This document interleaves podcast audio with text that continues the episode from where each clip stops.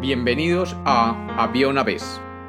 Hoy tenemos un dulce cuento del escritor colombiano Jairo Aníbal Niño. Un cuento que contaré exactamente como fue escrito originalmente. Bienvenido de nuevo a Había una vez. Espero que lo disfruten. Desde el día en que conocí a Elena, puedo hablar con los animales y las cosas. Claro que ellos solo entienden el elenañol, ya que de lo único que saben y comprenden es del amor que siento por ella. Mi perro me da muchos consejos.